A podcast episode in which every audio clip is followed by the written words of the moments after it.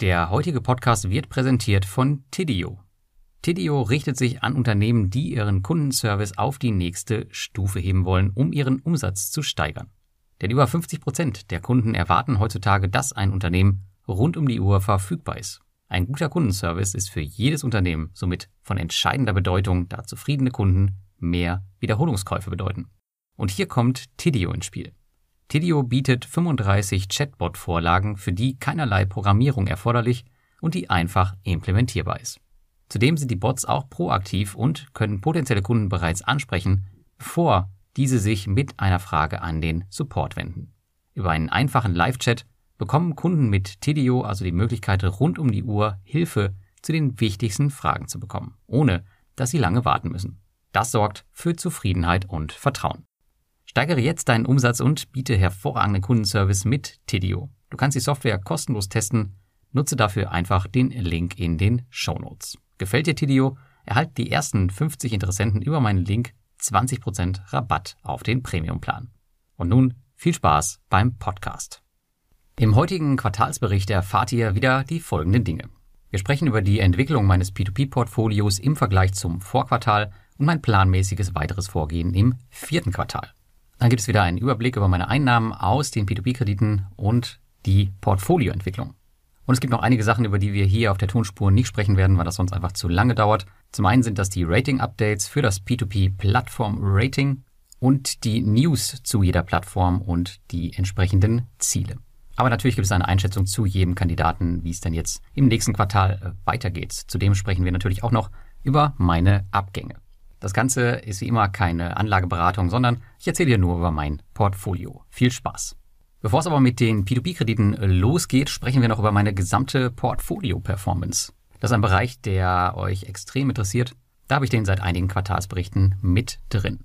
Wenn du wissen willst, in was ich genau investiert habe, dann gibt es dazu auch auf meinem Blog einen Beitrag, der wird jetzt im Januar oder Februar wahrscheinlich wieder aktualisiert werden. Dazu gehst du einfach auf über mich und dann mein restliches Portfolio. Ja, in meinem Gesamtportfolio hörte das dritte Quartal fast dort auf, wo es angefangen hat, auf 11,73 Prozent auf Jahressicht. Ende des zweiten Quartals lag ich bei minus 12,86. Immerhin ein kleines Plus konnte ich also verzeichnen, was möglicherweise daran lag, dass ich passend zum Tief im Juni 25 Prozent meiner Cash-Reserve investiert hatte. Das war natürlich purer Zufall. Die Woche darauf oder ich glaube sogar den Tag darauf ging es wieder hoch und dann kam ja diese kleine Rallye am Aktienmarkt. Aber das war einfach Glück, beziehungsweise hat mein Regelwerk mir einfach gesagt, leg jetzt dein Cash an. Ja, gab es im Juli noch eine kleine Bärenrallye, ist die Sorge in der Welt einfach zu stark, um einen dauerhaften Aufwärtstrend halten zu können. Ich denke, ihr habt alle die News verfolgt. Zudem gesellen sich nun auch noch die Sorgen vor dem angeblich so fürchterlichen Winter hinzu. Und wie zu Zeiten von Covid-19 beschwören Medien wieder mal die absolute Katastrophe herauf. Ich bin kein Freund von sowas und folge daher so gut wie keinen Medien. Und ich kann euch auch einfach nur nahelegen, euch zu entspannen und die Achterbahnfahrt mitzumachen. Die P2P-Kredite lagen zum Ende des dritten Quartals bei plus 4,9 Prozent auf Jahressicht, haben jetzt die Führung im September wieder übernommen vor den Einzelaktien. Da liege ich auch noch im Plus mit plus 3,4 Prozent. Aber dahinter folgen fast gleich auf meine Sammelanlagen mit minus 18,2 Prozent und die REITs mit minus 22,7 Prozent. Und dann ganz am Ende kommen noch die Kryptowährungen mit minus 49,4 Prozent. Aber ich glaube, mit diesen 49,4 Prozent bin ich im Marktschnitt noch eigentlich ganz gut dabei, ja. So unwirklich, wie das klingen mag. Gerade im Thema Kryptowährung, da war ich selbst jetzt im letzten Quartal sehr aktiv, um die Anlageklasse für mich wieder zu stabilisieren und keine weiteren Verluste zu riskieren. Dafür waren die Jahre 2021 und 20 einfach zu gut, als all das zu riskieren. Und daher habe ich mich entschieden, im letzten Quartal so gut wie alle meine Coins nun in die eigene Verwahrung zu nehmen und nicht mehr auf Landing-Plattformen wie Nexo etc. rumliegen zu lassen. Wirkliche Kapitalverluste bis auf ein paar Zinsen bei Celsius musste ich hier Gott sei Dank auch nicht hinnehmen. Bei den P2P-Plattformen ist es dagegen weiter ruhig. Weiterhin sind die Anleger vorsichtig mit Neuanlagen und sparen ihre Gelder lieber für Nachzahlung oder schichten um in den Aktienmarkt. Und damit kommen wir auch zu meinem P2P-Kreditportfolio, was wir uns jetzt mal aus der Vogelperspektive anschauen. Wie immer zur besseren Sichtbarkeit auf dem Blog getrennt, einmal mit meinem Bondora Go Grow Account, dem großen, und einmal ohne. Aber die Bondora-Dominanz, die nimmt weiter ab. Mittlerweile bin ich noch bei 54,8 Prozent von meinem gesamten P2P-Portfolio, was angelegt ist in das Bondora-Produkt. Allgemein wurde der Aufbau des Portfolios weiter gebremst, da ich von vielen Plattformen die Zinsen abziehe und auch nicht mehr so aggressiv aufgebaut habe wie noch in den Monaten zuvor. Pandora Go Grow ist auch weiterhin meine größte Einzelposition im Portfolio, nachdem sich Bitcoin und Ethereum ja vorerst weitestgehend verabschiedet haben. Ich habe jedoch meinen Dividenden-ETF im September massiv aufgestockt, da ich eine betriebliche Altersvorsorge aus meiner Angestelltenzeit auflösen konnte und hierher komplett überführt habe.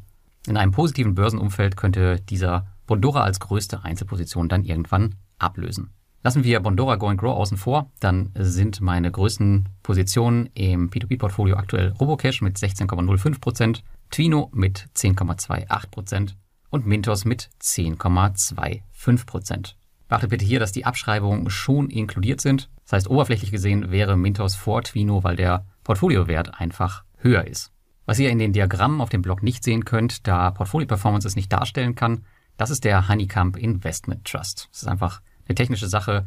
Das ist ein Wertpapier und die P2P-Kredite sind als Konten angelegt, daher kann man das nicht zusammenführen. Aber auch wenn der Honeycomb Investment Trust an der Börse gehandelt wird, habe ich ihn den P2P-Krediten als Assetklasse zugeordnet. Und knapp 9000 Euro betrug der Wert zum Ende des dritten Quartals. Über den sprechen wir auch gleich im Zuge der Einzelberichterstattung nochmal. Schauen wir auf den Stand meines P2P-Portfolios, liegen wir jetzt bei 356.779 Euro und 86 Cent nach Abschreibung. Das ist eine prozentuale Veränderung zum Vorquartal von plus 2,73 Prozent. Das Wachstum ist also schon merklich zurückgegangen. Im Quartal davor hatten wir noch ein Plus von 3,68 Prozent und im ersten Quartal sogar ein Plus von über 6 Prozent. Der Anteil der P2P-Kredite an meinem Investmentportfolio ist aber gestiegen auf mittlerweile 18,62 Prozent. Wenn ihr euch erinnert, bei 20 Prozent ist persönlich meine Grenze gesetzt nach Regelwerk. Im letzten Quartal ist auch eine neue Plattform offiziell in mein Portfolio gerutscht. Esketit hat die 2000 Euro Grenze überschritten und ist damit auch ab sofort im Rating wie auch im Rendite-Ranking gelistet. Hier flossen Gelder hin, die ich bei Twino nicht mehr anlegen konnte und die Plattform ist für mich ein aussichtsreicher Kandidat im Umfeld der direkten P2P-Plattform. Der Aufbau des Honeycomb Investment Trust, der ist fast abgeschlossen und wird jetzt im Oktober die letzte Tranche erhalten. Danach habe ich einen Dividendenstrom etabliert, der monatlich umgerechnet ca. 100 Euro ergeben wird. Das Investment hat zudem erstmals Schwankungen in mein P2P-Portfolio gebracht. Leider bisher in die falsche Richtung, ansonsten liege meine P2P-Rendite dieses Jahr schon bei fast 6%. Ansonsten wurde fokussiert vor allem aufgebaut Income Marketplace, meine aktuelle Mintos-Alternative mit vielversprechenden Zukunftschancen und Lande, meine Plattform für Agrarkredite. Die SGT sind die beiden auch Teil meiner diesjährigen Top 5 zum Start in P2P-Kredite. Ja, und wie eben schon gesagt, der Anteil an P2P-Krediten am Gesamtvermögen hat im letzten Quartal weiter zugenommen. Einmal durch die Abschwächung der Märkte natürlich und durch den Aufbau des Honeycomb Investment Trust. Das habe ich recht schnell vollzogen, weil jetzt einfach die Chance da war bei den massiven Abschlägen. Meine Maßnahmen zur Bremsung des P2P-Portfolios, also Zinsen auf dem Aktienmarkt investieren, die bleiben auch im vierten Quartal intakt und ich werde noch ein paar weitere Maßnahmen hinzufügen, um nicht über die 20%-Grenze zu rutschen. Auch wenn ich im letzten Quartalsbericht gesagt habe, dass ich erst ab 20% Portfolioanteil anfangen würde, meinen großen Bondora Go Grow Account abzubauen, habe ich mich dazu entschieden, schon jetzt seicht damit anzufangen, um das Wachstum frühzeitig abzubremsen. Langfristig hat mein Aktienportfolio einfach die höhere Priorität in meinem Vermögensmix. Ich möchte daher ab jetzt monatlich einige Euro aus dem großen Go Grow Account in Aktien überführen, aber meinen P2P Cashflow allgemein auf dem Niveau halten, wo er jetzt gerade ist. Und damit gehen wir auch über zu meinen Einnahmen aus den P2P-Plattformen. Die haben im letzten Quartal keine neue Bestmarke mehr erreicht, laufen aber auf hohem Niveau durchgehend zwischen 2200 und 2300 Euro im Monat. Die Dividenden des Honeycomb Investment Trust, die sind auch auf dem Screenshot im Blog nicht integriert, womit wir dann doch neue Höchstwerte hätten. Im September hat dieser nämlich rund 300 Euro ausgeschüttet. Und gemessen werden bei dem Diagramm, was ihr da seht, immer die gut geschriebenen virtuellen Zinsen aller P2P-Plattformen, auf denen ich investiert bin, abzüglich der Abschreibung. Und ganz unabhängig davon, ob ich Zinsen habe auszahlen lassen oder nicht. Die Abschreibungen werden immer monatsgenau erfasst. Fällt beispielsweise ein Kreditgeber im Juni aus, wird auch dort die Abschreibung aufgebaut. Das gibt am Ende ein faires und transparentes Bild über die schwierigen Monate, kann jedoch nachgelagert dazu führen, dass einige Monate nachträglich geändert werden, besonders schlecht aussehen werden oder gar im Minus landen. Zum Beispiel der März 2020 wäre so ein Kandidat, da hier noch Abschreibungen aufgebaut werden. Aktuell bin ich mit der Cashflow-Entwicklung des P2P-Portfolios weiter hochzufrieden. Gerade in diesen Zeiten da darf die ein oder andere Rechnung gerne teilweise etwas teurer ausfallen. Überhaupt bin ich nach wie vor überrascht, dass wir in diesem Jahr bisher kaum Probleme auf den P2P-Plattformen gesehen haben, abgesehen natürlich von den Russland- und Ukraine-Ausfällen, wogegen die P2P-Industrie aber reichlich wenig tun konnte. Aber selbst dort lichten sich langsam aber sicher die Wolken. Hoffen wir nur, dass es auch im Jahresendspurt so bleiben wird und nicht wie letztes Jahr mit Vovo noch mit einem richtig großen Knall endet. Ansonsten kommen wir jetzt als nächstes zur Einschätzung der einzelnen P2P-Plattformen von meiner Seite und dem aktuellen Stand. Wie immer von groß nach klein und danach gehen wir nochmal durch meine Abgänge. Anfangen tun wir mit Bondora mit einem aktuellen Portfoliowert von 190.000 Euro und einer Veränderung zum Vorquartal von minus 0,53 Prozent. Ich habe hier also schon ein paar Euro abgezogen. Beachte bitte, dass wir hier nur über das große Einkommenskonto sprechen, wo ich monatlich die Zinsen auszahle. Ich habe aber noch ein Ansparkonto für ein neues Auto und ein Konto für meinen Sohn. Der Gesamtbetrag bei Bondora, der liegt insgesamt über 200.000 Euro. Ja, und erstmal seit 2019 gab es jetzt eine Bewegung nach unten, um die Gelder jetzt ein bisschen in den Aktienmarkt zu überführen und zwar auch in gleichwertige Anlagen. Das heißt, ich schaue dort, okay, welche Anlagen fülle ich weiter auf, die monatlich auszahlen und eine entsprechend ähnliche Rendite haben. Welche Anlage ich da primär ausgewählt habe, darüber sprechen wir dann im nächsten Quartalsbericht. Aber natürlich hilft auch jeder zusätzliche Euro, den ich dort abziehe, auch das Risiko aus der Anlage im Gesamten rauszunehmen. Abgesehen davon ist Bondora stabil wie immer, jedoch darf man gespannt sein, ob die vollständige Umstellung auf Bondora Go and Grow Unlimited einen Dämpfer in Sachen Investorenwachstum geben wird. Ich glaube, so ganz unglücklich ist man darüber derzeit nicht, kämpft man doch stark mit dem Kreditvolumen, worüber wir auch schon öfter gesprochen haben, aber sobald die neuen angekündigten Länder offiziell angeschlossen sind, könnten sich die Schleusentore schnell wieder öffnen. Bondora hat den großen Luxus, mit einer einzigen Nachricht über den Wegfall der Restriktionen wieder auf einen Schlag neue Gelder anziehen zu können. Platz 2 in meinem Portfolio hat weiter Robocash inne mit einem Gesamtbetrag von ca. 25.000 Euro und einem leichten Plus gegenüber dem Vorquartal, weil ich zum Zeitpunkt der Aufnahme die Zinsen noch nicht abgezogen hatte und ich befinde mich auch noch weiter im Brilliant Loyalty Level, womit ich 1% mehr bekomme. Und ich selbst habe auch nicht vor, die ähm, Position großartig zu ändern. Zwar brachte die Mobilmachung in Russland neue Unruhe in das Thema, jedoch wurde bereits im Vorfeld weiter an der Internationalisierung gearbeitet und Mitarbeiter, die vorher in Russland arbeiteten, arbeiten nun zum Teil aus Kasachstan oder der Türkei. Man sieht klar und deutlich, dass Robocash und auch die Robocash Group versuchen, das Russland-Image ein bisschen loszuwerden. Weiter ausbauen werde ich die P2P-Plattform jedoch vorerst nicht. Einmal natürlich, weil ich mein P2P-Portfolio sowieso aktuell ausbremse und zudem würden erst andere P2P-Plattformen nachgezogen werden, bevor ich Robocash weiter ausbaue.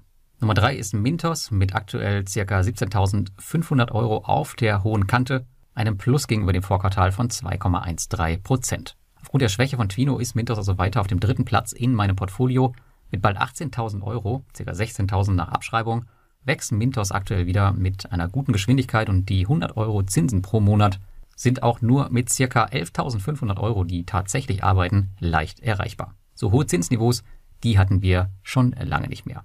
Meine Strategie mit der vorsichtigen Auswahl nur bestimmter Kreditgeber, die funktioniert bisher weiter ganz gut. Derzeit halte ich lediglich nur Notes von fünf Kreditgebern, ein Sechster ist jetzt noch hinzugekommen. Darunter die größten wie Eleving oder die Delphin Group, aber auch kleinere Kreditgeber wie Alivio Capital. Die Rückforderung ist zwar weiter angestiegen, das liegt aber ausschließlich an den russischen Krediten. Aufgrund der Erhöhung der Rückzahlungsgeschwindigkeit von Revo Technology gehe ich hier von einer baldigen Minderung aus. Auch von Finco kam einiges in letzter Zeit zurück. Alles in allem bin ich auf Mintos recht positiv gestimmt derzeit und die Zukunftsaussichten deuten eher auf ein starkes viertes Quartal hin. Dann haben wir als nächstes Twino mit einem Portfoliowert von 16.200 Euro circa und hier hat der Wert minus 4,34% zum Vorquartal verloren. Eigentlich wollte ich ja Twino etwas weiter ausbauen, jedoch ist seit der Umstellung auf die Schuldverschreibung sichtbar der Wurm drin. Teilweise war das Angebot so dünn, dass ich 1000 Euro abziehen und woanders investieren musste, da kommen wir gleich noch zu, damit die Rendite auf der Plattform nicht allzu sehr geschädigt wird. Twino ist also der Grund, warum es mit Esketit eine neue Plattform in meinem Portfolio gibt, denn dort sind die Gelder hingeflossen. Die Situation hat sich mittlerweile wieder ein bisschen gebessert, von der Bestform ist man aber noch weit entfernt. Auch die Nachrichten rund um die gewechselte Management sowie Gerüchte über Entlassungen und Probleme durch den Ukraine-Russland-Krieg geben mir ein aktuell ungutes Gefühl bei Twino. Derzeit halte ich meine Position hier weiter, jedoch steht Twino unter erhöhter Beobachtung. Die Pläne eines weiteren Ausbaus, die sind vorerst auf Eis gelegt. Als nächstes haben wir Estate Guru mit ca. 15.000 Euro und einer Änderung gegenüber dem Vorquartal von plus 5,27 Prozent. Estegoro ist wohl eines der interessantesten Investments für das vierte Quartal 2022. Grund dafür ist die aktuelle wirtschaftliche Situation. Aufgrund dieser passen viele getätigte Berechnungen für Immobilienprojekte heute nicht mehr zur Realität. Das Ergebnis sind Ausfälle und Verspätungen, die sich im Winter vermutlich noch verstärken werden. Estegoro kann also jetzt zeigen, was sie können. Ich sehe Estate aber seit jeher als eine Art Immobilienfonds, kümmere mich somit nicht um einzelne Projekte und investiere stumpf und automatisiert weiter. Ich sehe langfristig aktuell keine Probleme für Estate auch wenn das nächste Quartal eventuell eine Herausforderung wird. Gegebenenfalls gehe ich hier auch zeitweise in eine Auszahlphase über, aufgrund des hohen prozentualen Standes meines P2P-Portfolios im Gesamten. Jedoch hat es tatsächlich mein Estate Portfolio noch nie geschafft, drei Monate am Stück mindestens 100 Euro auszuschütten. Und das wäre laut meinem Regelwerk Voraussetzung für eine monatliche Ausschüttung der Zinsen. Auch im dritten Quartal schaffte es nur der August über die 100 Euro Marke. Als nächstes haben wir Via Invest auf Platz 6 mit ca. 12.300 Euro und einem Plus gegenüber dem Vorquartal von 1,38 Prozent. Wobei man nicht so wirklich weiß, passen die 12.300 Euro jetzt auf dem Konto oder nicht, oder wie sehen sie nächste Woche aus. Denn zu Via Invest, da muss ich ehrlich sagen, fällt mir echt nicht mehr viel ein. Selbst in meinen kühnsten Träumen wäre es schwer gewesen, die mangelhafte Transition noch schlechter hinzubekommen. Wochenlang passten also die Kontostände nicht mehr und es ließen sich auch keine Kontoauszüge erstellen. Zudem gibt es jetzt Pending Payments, die ohne Ankündigung hinzugefügt wurden und die Initialisierung eines manuellen Rückkaufs der Kredite ist auch nicht mehr möglich. Das führte zu leichter Empörung in der Community, zu Recht würde ich mal sagen. Aber ich selbst sehe das hier entspannt, auch wenn bis zum heutigen Tag immer noch nicht alles rund läuft. Dass Wire Invest jedoch nicht die beste IT hat, das ist schon seit Jahren bekannt. Abgesehen davon jedoch konnte man sich eigentlich immer auf sie verlassen. Daher bleibt mein Investment wie es ist. Aufgrund der Fluktuation des Kontostandes und da es mir nicht möglich war, meine Zinsen korrekt zu ermitteln die letzten Monate, habe ich jedoch die monatlichen Auszahlungen vorerst ausgesetzt, bis sich das Thema wieder beruhigt hat. Denn derzeit würde ich deutlich unter 100 Euro Zinsen pro Monat liegen und bisher habe ich noch nicht herausgefunden, wieso die monatlichen Zahlungen wirklich um 25 Prozent eingebrochen sind und hoffe, dass sich das mit der Überführung von den P2P-Krediten in die Asset-Backed Securities zum Jahresende wieder relativiert. Dann kommen wir zu Platz 7, das ist Peerberry mit ca. 10.200 Euro Kontostand und einem Plus gegenüber dem Vorquartal von 2,28 Prozent. Ja, wohl kaum eine P2P-Plattform ist aktiver in Kommunikation und dem Tun als Peerberry. Nicht umsonst gehört sie zu den beliebtesten P2P-Plattformen der Community. Im letzten Quartal konnte man sogar erstmals Mintos in Sachen Kreditvolumen überholen, wobei das ehrlicherweise auf ein paar Nebeneffekte bei Mintos zurückzuführen war, nämlich auf die Einführung der Mintos Notes, aber dennoch war das eine schöne Schlagzeile. Mein eigenes Portfolio auf Peerberry, das kommt mehr und mehr in die Spur zurück mit jedem Euro, der aus der Ukraine und Russland monatlich fließt und im Juli konnte ich einen neuen Bestwert im Zinsrückfluss feststellen. Das Einzige, was mich an Peerberry wirklich nervt, ist, dass man die Plattform quasi kaum noch automatisiert betreiben kann, wenn man komplett über alle Kreditgeber und Länder diversifiziert sein möchte. Man muss zwangsläufig ab und an ins Portfolio schauen und Kredite aus beliebten und seltenen Ländern wie Vietnam oder Rumänien oder Kenia manuell hinzukaufen. Mittelfristig werde ich hier meine Position aber auf jeden Fall weiter ausbauen.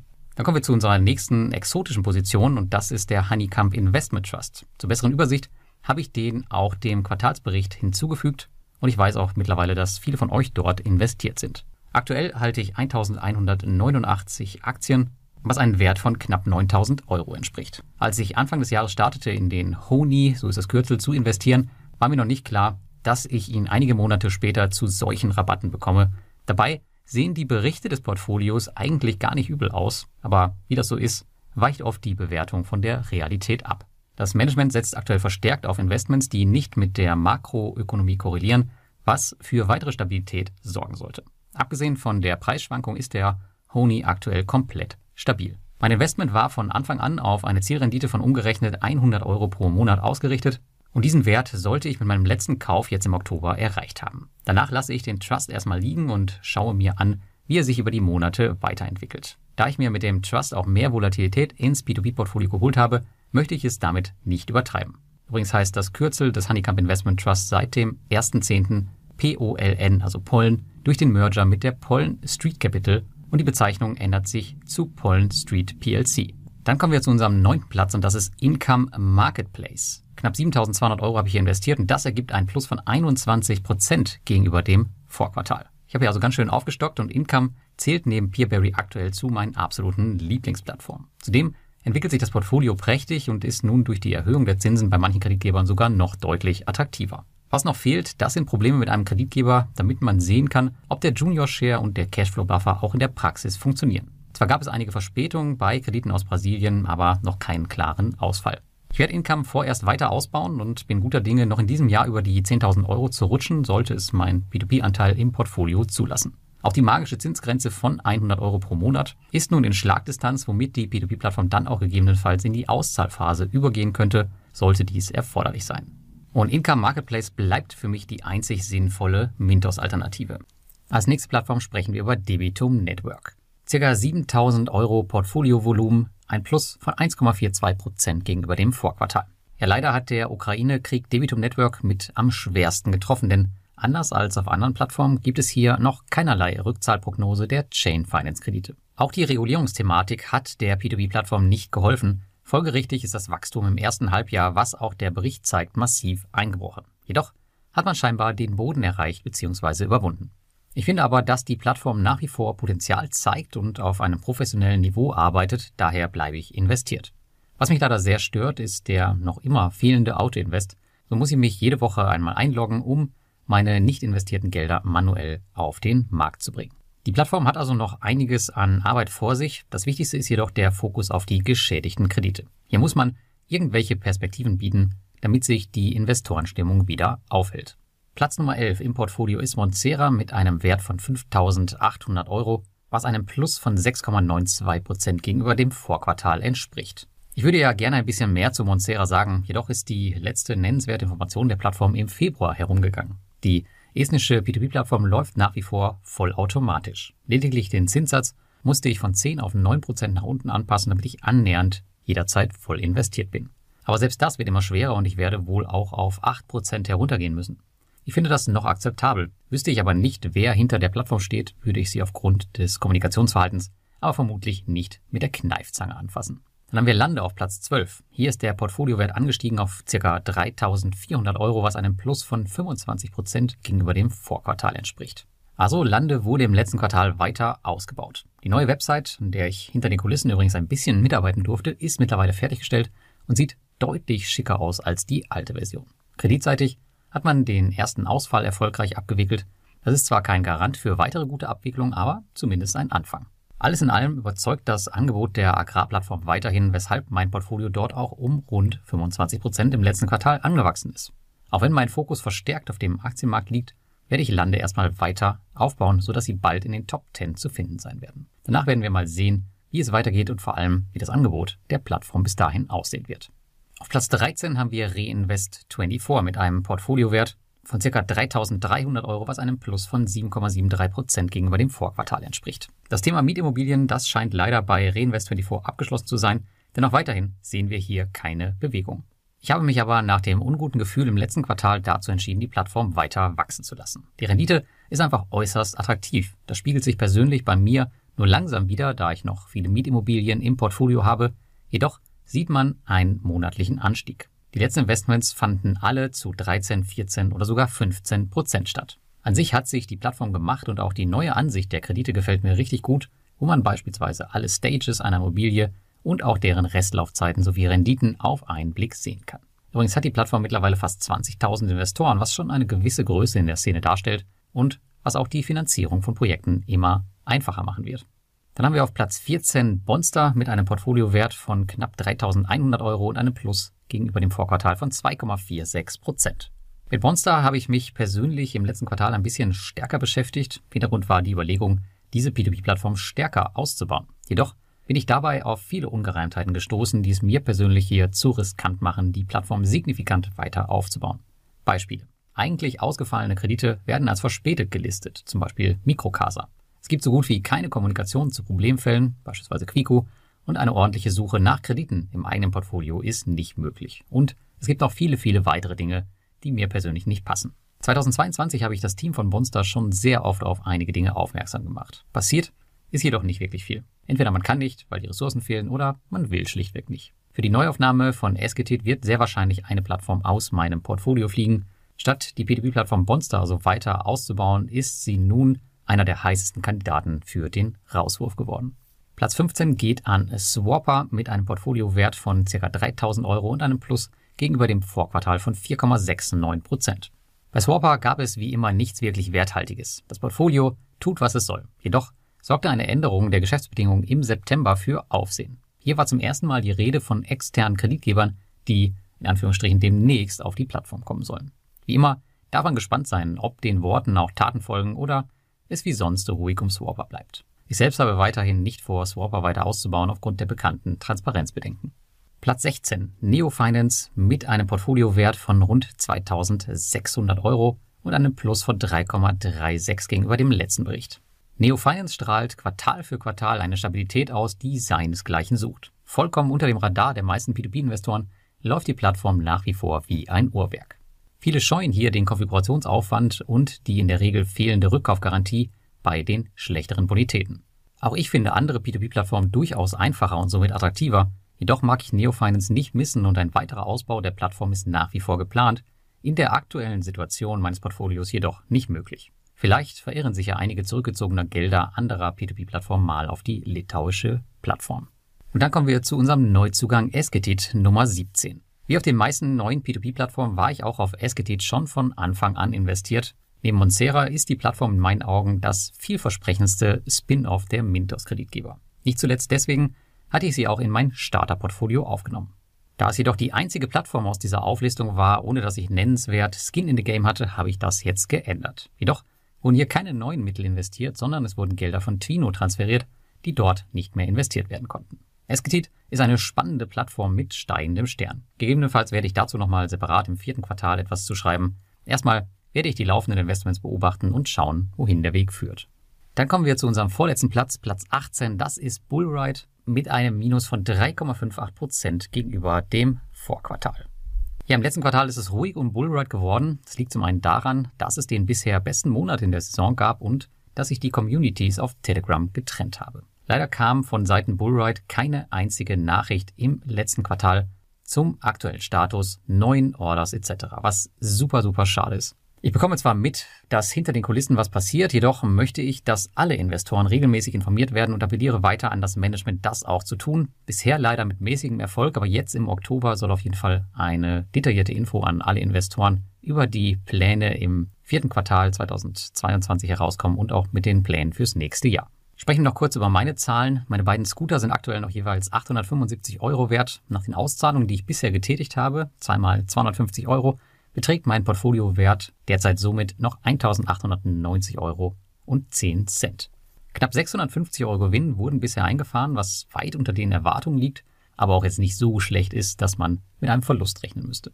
Stand heute würde ich mir wahrscheinlich keinen weiteren Scooter mehr kaufen, da mir einfach zu wenig kommuniziert wird und die weitere Performance für mich nicht absehbar ist. Das ist jedoch nur eine Momentaufnahme. Das kann sich durchaus ändern, wenn sich das Unternehmen ein bisschen entwickelt und auch entsprechende Chancen bietet. Und ich habe es ja schon mehrfach erwähnt, der Scooter ist jetzt mittlerweile auf vier Jahre ausgelegt und das ist erst die erste Saison. Von daher haben wir noch viel, viel Zeit zum Testen. Da kommen wir zu unserem letzten Platz des aktiven Portfolios. Das ist in Rento mit immerhin mittlerweile fast 1200 Euro auf dem Konto, was einem Plus von 64,98 Prozent gegenüber dem Vorquartal entspricht. Das bedeutet, langsam aber sicher kommen immer weitere Gelder von Evo Estate und das In-Rento-Portfolio fächert sich auf und bringt auch immer mehr Einnahmen nach Hause. Aus den drei Projekten zum Ende des letzten Quartals sind mittlerweile acht geworden und aktuell liegen wieder einige hundert Euro herum, die auf das nächste Projekt warten. Zum Glück kommen diese immer in regelmäßigen Abständen und zur Not könnte man sich aber sonst auch auf dem zweiten Markt eindecken. Auch das neue Interface der Plattform gefällt mir richtig gut und bietet eine schöne Übersicht über das eigene Mietimperium. Man sieht immer genau, wann die Zahlungen eingehen sollen und was viel wichtiger ist, die Zahlungen gehen immer pünktlich ein wie ein Uhrwerk. So möchte man das sehen. So, das war's zu meinen aktiven Plattformen. Schauen wir noch kurz auf meine Abgänge, auch der Größe nach sortiert. Platz 1 ist hier Evo Estate mit noch einem Portfoliowert von knapp 3600 Euro. Das ergibt ein Minus von 10, fast 11 Prozent gegenüber dem Vorquartal.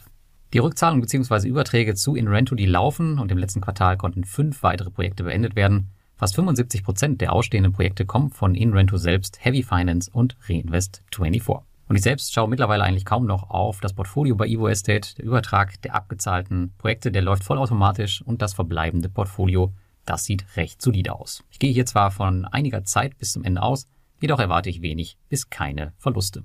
Verluste erwarte ich aber definitiv auf Crowdestor. Hier liegen noch 3500 Euro, ein Minus von 7,42 Prozent gegenüber dem Vorquartal und drei weitere Projekte sind aus der Liste meiner aktiven Investments verschwunden.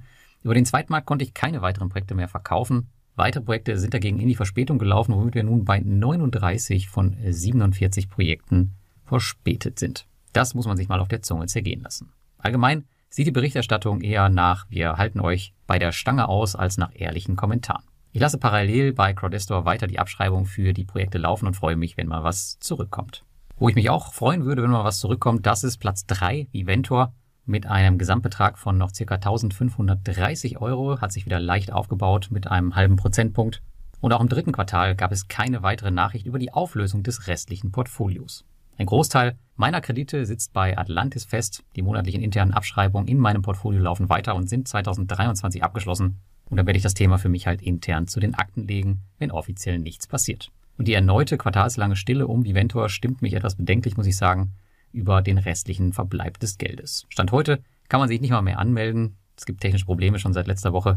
Und man hatte ja schon vor circa sechs Monaten angekündigt, dass der Verkauf des Atlantis-Portfolios im Gange ist aber bis heute ist halt nichts passiert. Ich hoffe, ich kann das Thema 2022 noch zu den Akten legen, gehe jedoch mittlerweile nicht mehr davon aus. Dann haben wir auf Platz 4 Bulky State, da liegen noch knapp 600 Euro rum und im Gegensatz zum Vorquartal gibt es ein Minus von 17,61 Prozent. Da passiert also was und im letzten Quartal kam ein weiteres Projekt zurück. Weitere Prognosen sind aufgrund der mangelhaften Kommunikation der Plattform aber unmöglich. Da die Rückzahlung der letzten Projekte immer länger zu dauern scheint, habe ich auch parallel Abschreibungen weiterlaufen lassen, welche vermutlich zum Jahresende abgeschlossen sind. Ich sehe keinerlei Entwicklungspotenzial mehr in dieser Plattform. Die Probleme, allen voran mangelnde Kommunikation und Transparenz sind seit Jahren die gleichen und es wurde nie ernsthaft daran gearbeitet. Und das unrühmliche Ende meiner Leichen, das bildet Do Finance mit einem Betrag von knapp 400 Euro noch auf dem Portfolio und einem Minus von 11,92 Prozent gegenüber dem Vorquartal. Aber ehrlicherweise muss man sagen, so wirklich zurück kam gar nichts. Denn bei der Auszahlung der Gelder musste ich eine böse Überraschung erleben. Die verfügbaren Gelder sind leider doch nicht so verfügbar. Zum Teil stecken hier wohl auch Gelder drin, die noch gar nicht eingegangen sind und daher fand bisher keine Auszahlung statt, so der Support zu mir. Ansonsten sind bis auf einen Autoinvest, der im November ausläuft, alle Investments gestoppt und ich warte darauf, dass die Gelder zurückkommen. An sich bildet das das famose Finale dieser abgrundtief schlechten P2P-Plattform. Ich habe mich dazu entschlossen, die restlichen Gelder jetzt vollständig abzuschreiben. Ich denke nicht, dass ich hiervon noch etwas wiedersehen werde. Und da die Summe jetzt auch nicht mehr so hoch ist, bedeutet das, dass DoFinance spätestens im nächsten oder übernächsten Quartalsbericht nicht mehr mit dabei sein wird. Und damit sind wir am Ende des dritten Quartalsberichts des Jahres 2022. Allgemein geht es anstrengend weiter für die Nerven. Die P2P-Kredite scheinen in vielen Portfolios aktuell aber die Flagge hochzuhalten. Jedoch wird die derzeitige wirtschaftliche Lage auch an P2P-Plattformen nicht vorbeigehen und nur weil heute alles gut aussieht, muss das nicht so bleiben. Gerade Plattformen wie Twino oder Bonster, die sehe ich derzeit kritisch, weil ich zu wenig Einblick habe, was im Hintergrund passiert und es wird auch zu wenig kommuniziert. Auch wenn ich es natürlich nicht hoffe, würde es mich zumindest nicht wundern, wenn wir noch eine P2P-Plattform im nächsten Quartal in Schieflage kommen sehen oder spätestens einige Geschäftsberichte im nächsten Jahr das ganze Ausmaß von 2022 zeigen werden. Dennoch gilt das letzte Quartal allgemein am Finanzmarkt als ein eher stärkeres und auch was das Kreditvolumen auf den P2P-Plattformen angeht, sollte es hier Auftrieb geben, das habt ihr vielleicht schon in den News am Montag gesehen. Es fragt sich nur, ob es auch noch genug Investoren gibt, um in all die hochverzinsten P2P-Kredite zu investieren. Denn die haben vielleicht nun andere Dinge mit ihrem Geld vor.